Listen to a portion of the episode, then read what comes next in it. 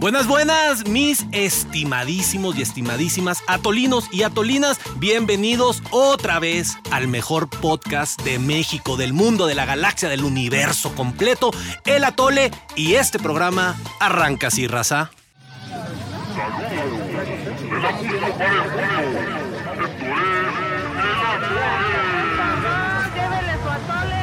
Llévele Damas y caballeros, bienvenidos a esta pelea, donde lucharán a dos de tres caídas y sin límite de tiempo. En una esquina, el INE. En la otra,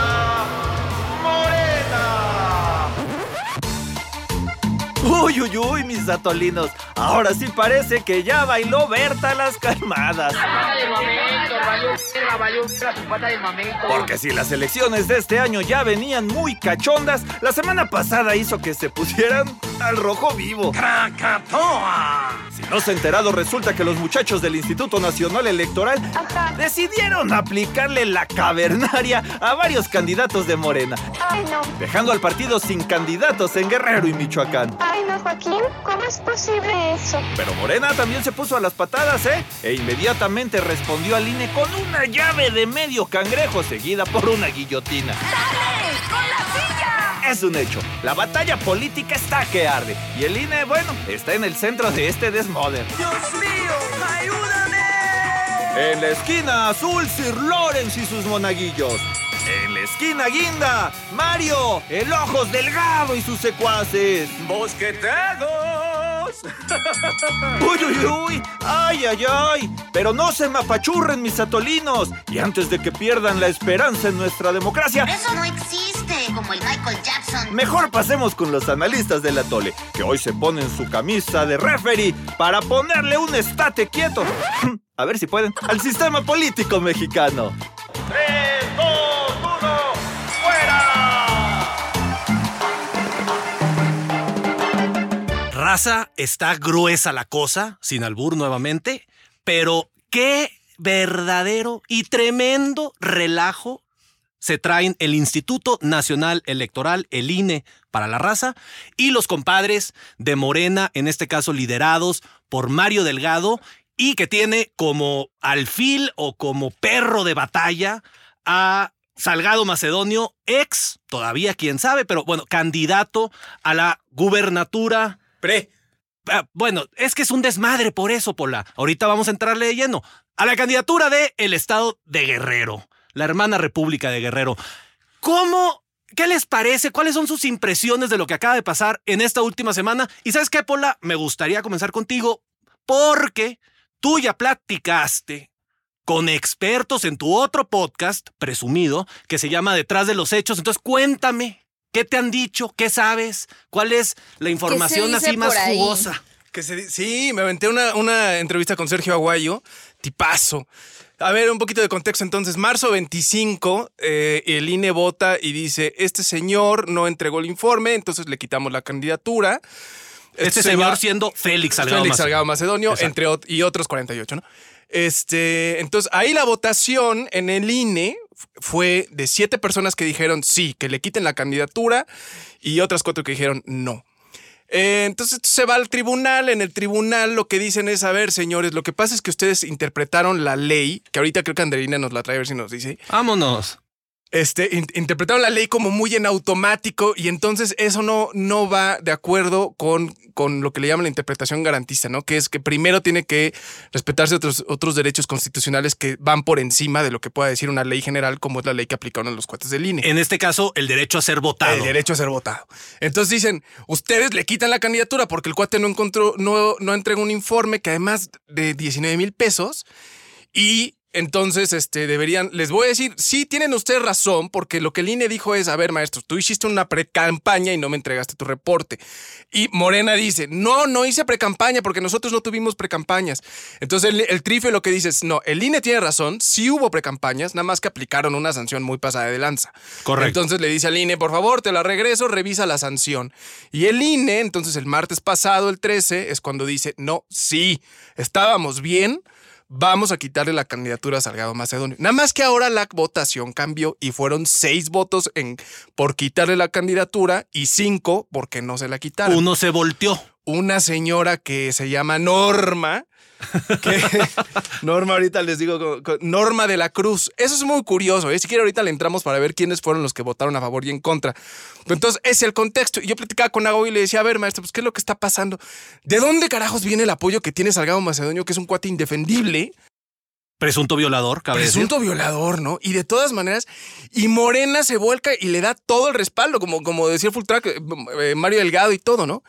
Y pues simple y llanamente me dijo, el apoyo de Salgado Macedonio viene del presidente que le, que le tiene su lealtad, porque Salgado Macedonio, pues... Lo ayuda, acompañó lo ha en los- en Y ahorita que, momentos ahorita que se hace un recuento, por cierto, este señor Félix Salgado después este, presentó un informe de ceros.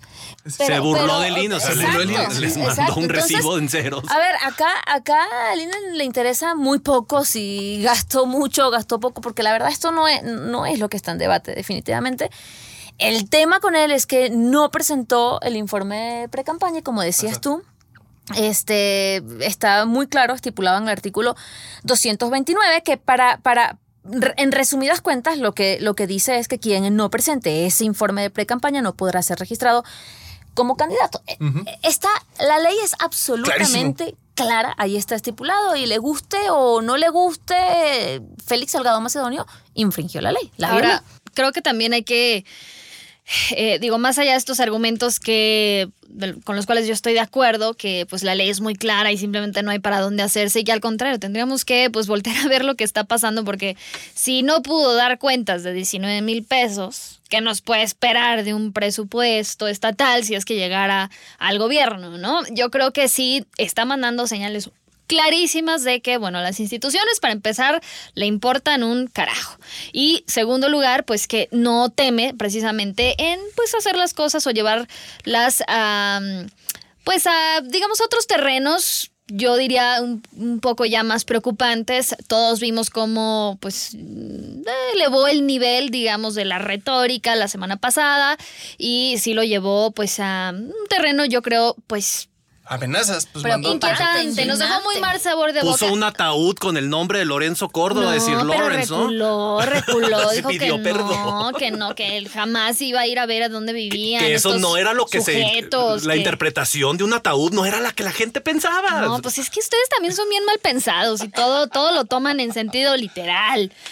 Y, y, pues bueno, independientemente de eso, yo creo que también es eh, pues interesante ver las reacciones de, digamos, los mm, que apoyan a Morena, porque en su momento, también si lo recuerdan, cuando eh, el partido de Margarita Zavala y Felipe Calderón buscaban el registro, México Libre se llamaba esa cosa, ¿no? Exactamente, eh, pues utilizaron prácticamente pues estos mismos argumentos por parte del INE para negarles el registro y tenía que ver con la rendición de cuentas en los gastos precisamente y en la recaudación de fondos para eh, México Libre. Caso en el que el presidente dijo que era un triunfo para la democracia que el INE les haya eh, mandado a la fregada este partido a Margarita y a Felipín, a Felipe Calderón. eh, y ahora, pues como bien dices, Lucy, Ya ah, no, no nos ahora es un atentado contra la democracia, faltaba Bueno, pero más. es que así ha sido prácticamente toda su carrera política. Cuando, cuando, ¿Tejiendo el peje? sí, o sea, cuando él tiene, cuando lo apoyan y cuando está a favor y cuando concluyen un triunfo, entonces sirven las instituciones, sirve la democracia y todo muy lindo. Y cuando no, despotrica y critica y, y bueno, básicamente así también son todos los políticos, ¿no? Además, tengo entendido, ah, perdón, tengo entendido que sí hay varios mecanismos en donde el propio instituto envía, pues digamos, como estas notificaciones de que, ojo, este no se está cumpliendo con estos eh, requisitos o estas solicitudes eh, y tienen, digamos, tiempo suficiente para, pues, atenderlo. Eh, y pues en el caso evidentemente de la campaña o la pre-campaña de Salgado Macedonio no se atendió el tema. Y eh, pues también no podemos ignorar el hecho de que en muchos otros casos, pues sí pudieron hacerlo. Entonces, tampoco es que, ay, es que las reglas no son justas, no sé qué, porque en otros casos, en otros estados, con otros candidatos, pues ahí sí pudieron. Es, eh, es que yo te iba a preguntar, porque tú estuviste en, en el evento esto que hicieron de- para el lanzamiento del Centro Salinas, y María Amparo decía unas cifras, ¿no? Ahí de que por cada peso que, que María Amparo Casar, eh, por cada peso que se reporta ahí es que no, una cosa así, ¿no? Unas por cosas cada, así. Por cada peso que se le registra al INE en alguna campaña, 10 pesos están, digamos, por debajo del agua.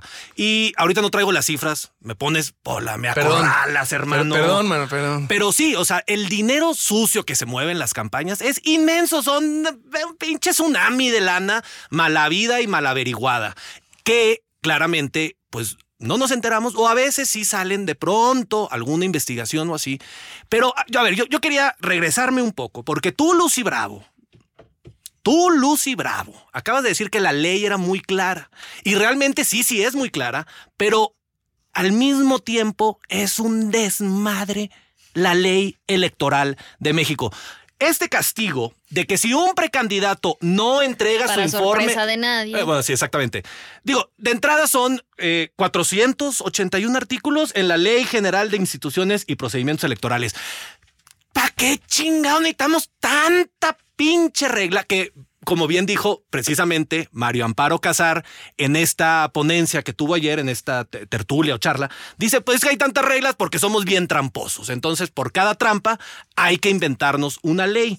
Pero esta cuestión de que si no entregas como precandidato tus informes de gastos de gobierno viene en el artículo 229, en el 267, en el 445, en el 456.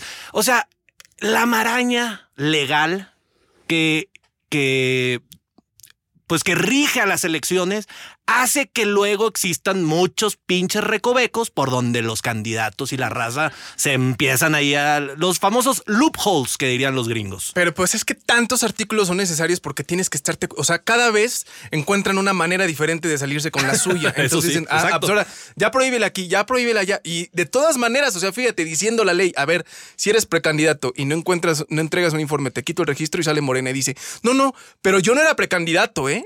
Porque nosotros no tuvimos precandidato. Entonces, una vez más dices, maestros, es que ahora sí que respeten el espíritu de la ley Eh, y no la letra, pero, pero como no pasa, pues ahí tienes estos 400 y tantos artículos, ¿no? Y tampoco les ayuda en nada a presentar su caso, digamos, o a defender su caso, el hecho de que incluso al día de hoy, o bueno, digamos, en el proceso en el que se está eh, pues tratando de resolver las impugnaciones, etcétera, pues él sigue haciendo campaña de facto. O sea, no es como que diga, ay, no, Ni a ver, dejará de hacer. no, o pues sea, por supuesto que no. Entonces es cuando dices, a ver, o sea, si te están llamando la atención por no haber cumplido ciertas reglas, pues quizá tanto, pues si no estuvieras amenazando, si estuvieras pues tratando de esperar a que se resuelva el asunto, pues habría pues un espacio quizá para un mayor diálogo y la resolución quizás habría sido distinta en el INE después de que el tribunal les regresara la bolita. Entonces yo creo que esto a nadie sorprendió, yo creo que todos mm, veíamos venir que el INE iba a ratificar su decisión porque también hubiera sido un golpe durísimo a su credibilidad que hubieran reculado después de Sí, por amenazas, del espectáculo que montaron este tanto Macedonio como el, el dirigente del partido. Entonces yo creo que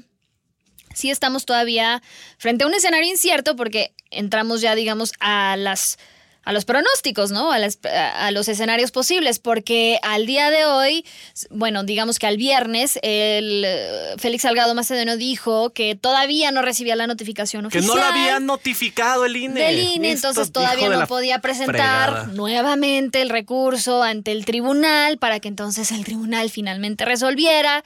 Entonces, pues Pero todo dijo, esto- no hay plan B, el candidato va a ser yo. ni sé.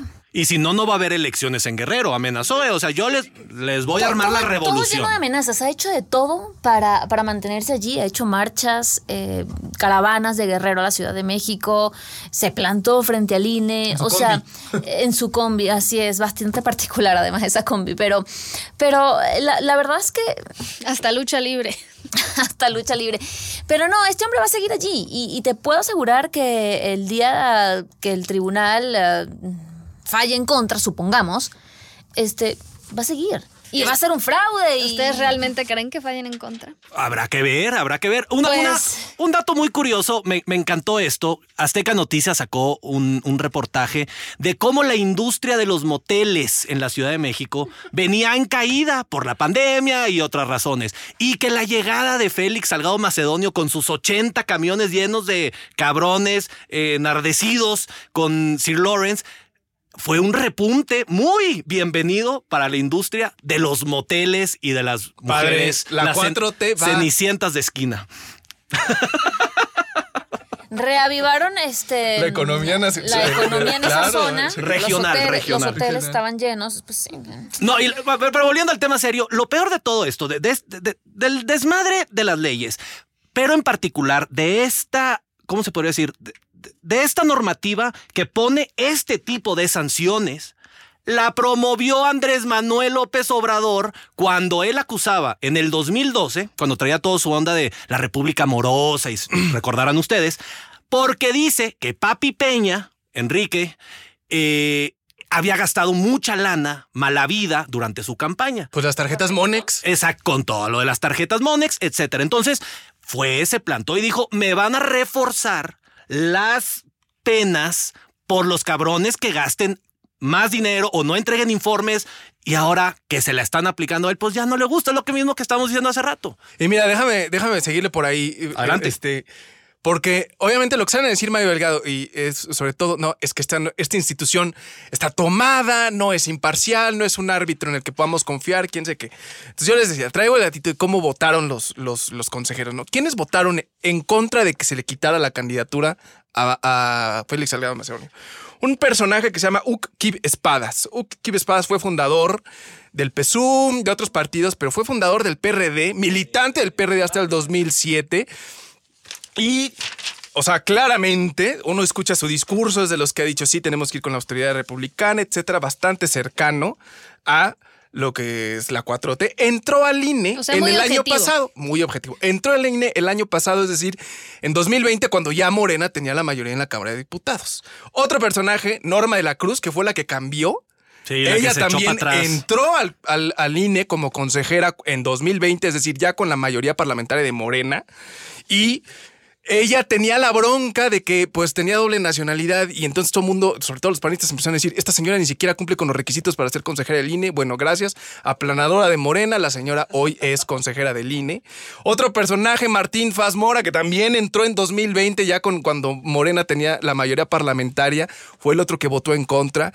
Eh, y José Roberto Ruiz Aldaña, que la secretaria es el otro personaje que votó en contra. La secretaria de la, Función Pública, Inmeréndira Sandoval, dijo, ese es el único consejero que nos representa, un cuate que también es cercano a la 4T. Entonces, yo lo que digo es, es justo lo que tú dices, ¿no? El peje hace una cosa y en algún momento se queja y ahora ya no le gusta. Bueno, aquí vuelve a suceder lo mismo, ¿no? Se queja de que el INE es una institución imparcial o lo que tú quieras. Maestro, los únicos que uno no tiene claro por qué votan como votan son los que ustedes metieron. Y los que ustedes metieron son los que están, este, de alguna manera, abonando a que el INE pierda un poco de credibilidad o de imparcialidad. Entonces, los que están vulnerando las instituciones son ustedes, no los conservadores, ni los neoliberales, ni nadie. Que incluso, pues bueno, si trasladáramos ese análisis ya al tribunal, bueno, ahí también es otro boleto, porque eh, también sabemos que al final, pues va a estar sujeto a la interpretación de pues los miembros del tribunal y pues cabe mencionar que entre ellos el eh, propio pues presidente del tribunal pues no ha tenido como mucho reparo en manifestar abiertamente o públicamente su posición y que pues incluso criticó al propio instituto por según él no haberle dado oportunidades a los candidatos para defenderse entonces pues también va a ser interesante ver al final cómo pues finalmente eh, resulta el fallo. Y creo yo... ¿Tú estás convencida que va a ser a favor de él? El fallo del tribunal. Sí. Sí, porque digo, aquí el problema es que al momento de grabar esto no tenemos idea. Bueno, Macedonio dice que ni ha sido notificado, entonces que no ha- que no pueden impugnarlo frente al tribunal. Entonces no, no tenemos idea. Y, yo no creo que para el lunes no vamos a tener idea. que el tribunal, pues digamos, va en sentido contrario a lo que decide el INE. Eh, y pues bueno, yo creo que eso va a plantear escenarios pues muy complejos porque entonces vamos a quedarnos todos con, con, con esta sensación que es bastante común en la que pues el instituto dice una cosa, el tribunal dice otra. Pero también hay otros escenarios y creo yo que pues muchos lo hemos visto en el sentido de que sí, a pesar de que Macedonio dice que no hay plan B y demás, yo creo que en el búnker, ahí en el cuarto de guerra de Morena, pues han de estar planeando todos los escenarios posibles. Cuidado, desde, si esto- desde Juanitos hasta Juanitas o lo que sea necesario para que finalmente, pues quienes realmente quieren que lleguen al cargo, pues sean. O sea simplemente es una estrategia porque el ojo del país está puesto en esto. En un can- cada vez se habla más de Morena y de sus candidatos, entonces cuidado y puede terminar esto siendo una estrategia del propio del, del propio partido para ganar em, electores, porque sí necesitan sí o sí eh, tener eh, la mayoría en la Cámara de Diputados para continuar con este proyecto. Entonces, a mí me parece que de pronto eh, están buscando, sí, ganar, ganar seguidores, porque además en México pasa algo muy particular y es que aquí quien lucha contra un sistema termina convirtiéndose en un héroe. Entonces, eh, cada vez, cada vez que hablas de Félix Salgado Macedonio, también depende desde, desde qué, eh, desde qué mm, trinchera lo veas. Pero si tú le preguntas a los morenistas, es una víctima. Sí, Sí, por Entonces, supuesto. Está bien interesante, ¿eh? Entonces, Pero no sé si realmente eso Una le- víctima que lucha contra la mafia del poder O sea, representada sí, por pero yo no sé si realmente eso le funcione, porque al final del día no es que. O sea, yo creo que sí ha sido algo sumamente desgastante para Morena, porque mucho antes de que sucediera esto, pues todos sabemos, bueno, lo que, lo que, pues, se suscitó en torno a la, a la a la figura de Félix Salgado Macedonio con los señalamientos que se hicieron por eh, eh, conductas sexuales inapropiadas y Por presunta violación y, Y- de menores de edad. Dilo y así como de es, todo, eh, yo creo que sí eh, es un costo político muy, muy elevado el que están pagando, en particular el presidente López Obrador, porque en general, eh, al menos la última encuesta que consulté hace unos meses, eh, la, la opinión en cuanto a Félix Salgado Macedonio no era muy favorable fuera de Guerrero y fuera así de las bases, digamos, de Morena. Eh, en general yo creo que, digamos, si llegara a buen puerto, ¿no? La candidatura de Félix Salgado Macedonio en Guerrero, pues el desgaste a nivel nacional y en cuanto a la campaña de Morena para el Congreso, para, eh, digamos, retener, ¿no? O sea, como estas mayorías, pues yo no, yo no creo que le pueda funcionar. Yo creo que sí es un desgaste y sí es un costo político elevado. No, y la cuestión, ahorita lo mencionabas, Nina. Si lo dijimos en el episodio pasado, lo volvemos a repetir. Ya lo habíamos dicho incluso antes a tolinos y a tolinas. Escuchen bien. Si Morena en estas elecciones intermedias, que son en menos de 50 días, se lleva la mayoría en la Cámara de Diputados, van a continuar con este proyecto político que va a involucrar a todas luces. El viernes lo cantó el presidente. Se aprobó la ley, la reforma a la ley orgánica del Poder Judicial. Ahorita si quieren lo discutimos, pero independientemente de lo que falle, en este caso el Tribunal Electoral, Morena ya tiene puestos los ojos en ir en contra de este tercer poder, único contrapeso que realmente medio no controla, y se van a ir con todo.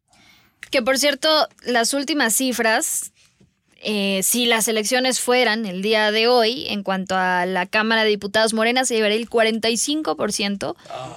El PRI un 18% Honorable. y el PAN un 17%. El PRI por encima del PAN. PRD, ¿se acuerdan del PRD? ¿Qué es? 4%. ¿Eso cómo se comía? El verde igual, 4%. Y bueno, ya de, O sea, ahí, la de ahí para abajo. está agonizando. Y, pero un 24% no tienen claro por quién van a votar. También. Pero el una- 45 que decías es el, es el que dice uno, bueno, o sea, es que yo creo que también el PG es lo que decía Andreina, ¿no? El PG dice, mira, a mí hagan lo que quieran. O sea, no me. Yo sigo siendo. Pues aquí se hace lo que yo diga y, y puedo poner a Salgado Macedonio y me vale gorro si fuera de Guerrero no les, no les gusta. O sea, y cuando uno ve esos datos de la intención de voto, pues es que simplemente a la gente no le importa, mano. Pues por sí, eso pero aquí en el atole les decimos por qué sí les debería importar. Pero ustedes imagínense un evento en el que vaya el propio presidente a acompañar a Félix Salgado Macedonio, ya sea como candidato o ya como gobernador, donde a donde se paren van a ir a marchar las mujeres, van a ir a marchar, incluso lo hemos visto en las últimas semanas como eh, pues se han incrementado también las inconformidades por parte de los propios militantes de Morena que dicen que no fue un proceso interno justo, bla, bla, bla, y que han con- incluso cuestionado bastante a Mario Delgado y que cada vez se hacen más presentes. A donde se paren, Mario Delgado van y, y- y se quejan y, y crecen, digamos, estas manifestaciones que nos hablan, pues sí, de muchas, eh, muchos frentes abiertos al interior de Morena. Sí, a ver, una cosa es el presidente, todos lo sabemos.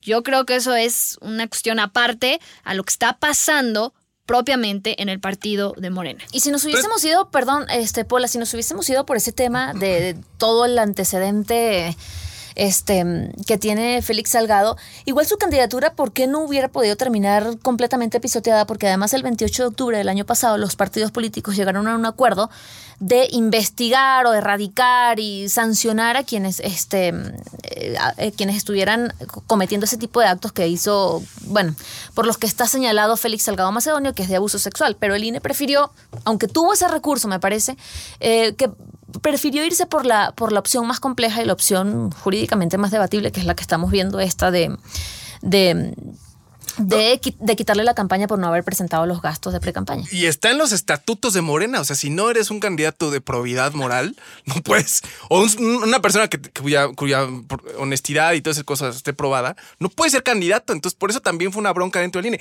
Del- Pero si de el, Morena, presi- perdón. el presidente te respalda, Exacto, ya es que eso, es- chingaste, eso es a lo que iba yo. O sea, a lo mejor lo que dice Lucy, sí hay como frentes abiertos y todo, pero Morena es un partido del peje.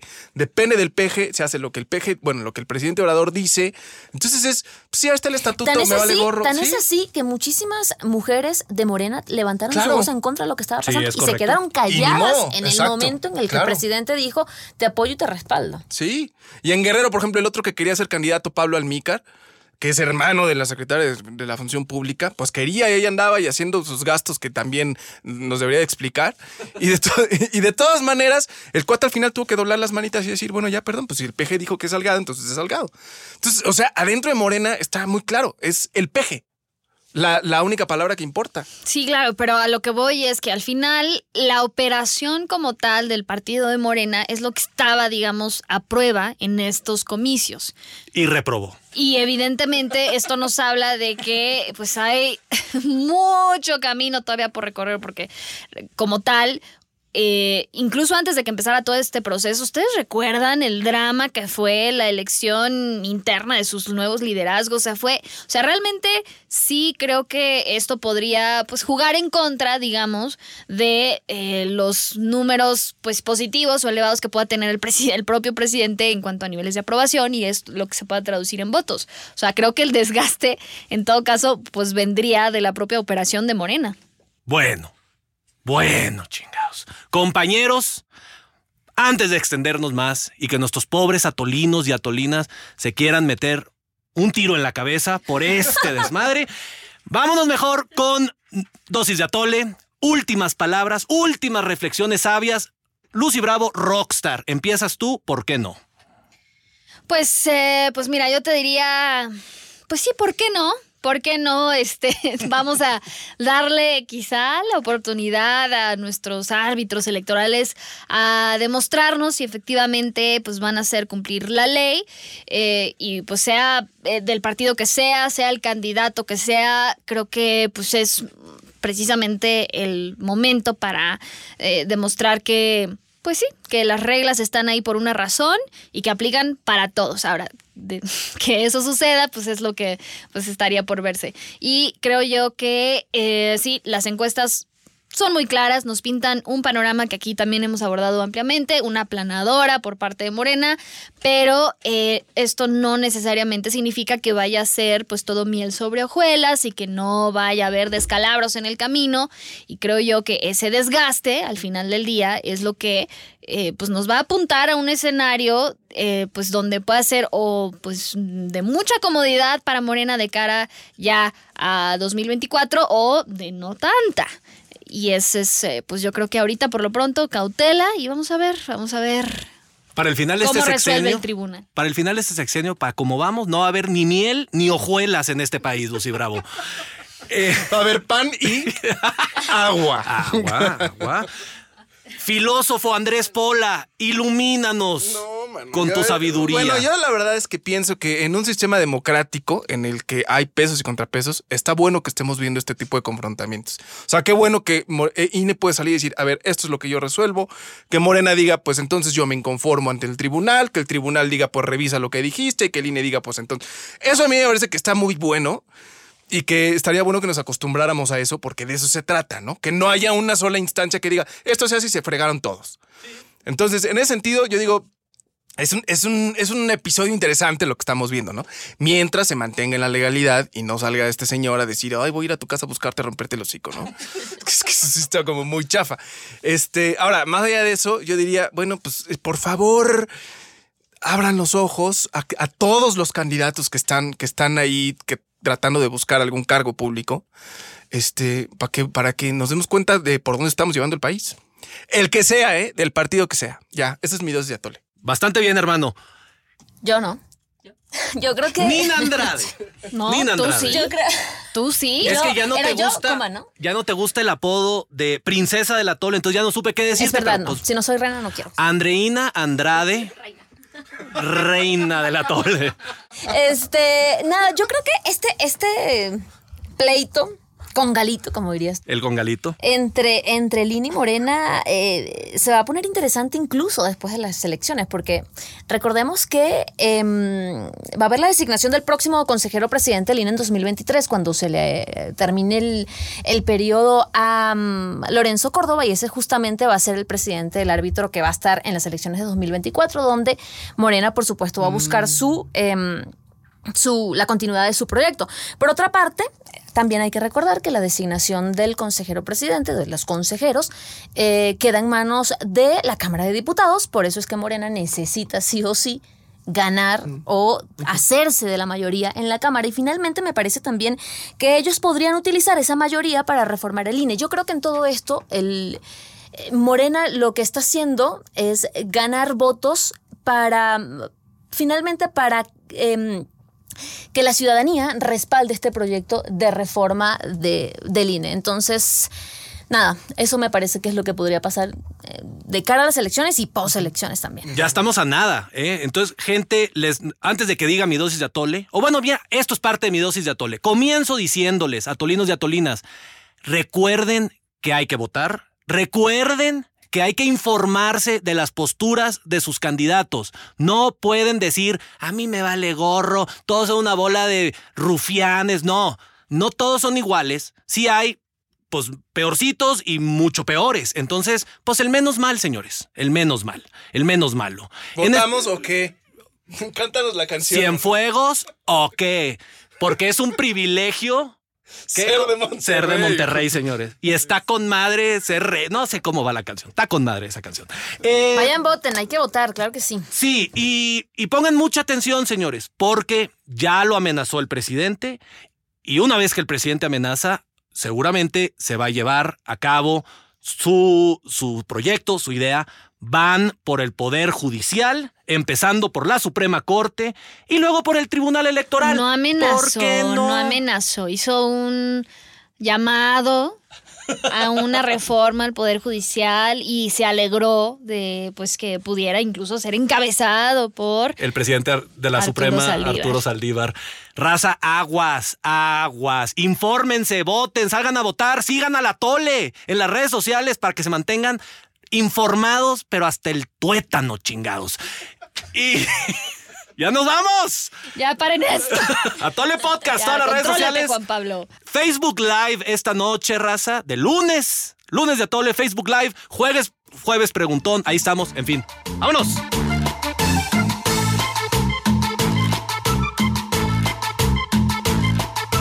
Si quieres refil, aguántenos a la siguiente porque se nos acabó el atole. ¡Ay, los vidrios! Esto fue una producción de Azteca Noticias. Somos líderes en información digital. Somos multiplataforma. Somos Azteca Noticias.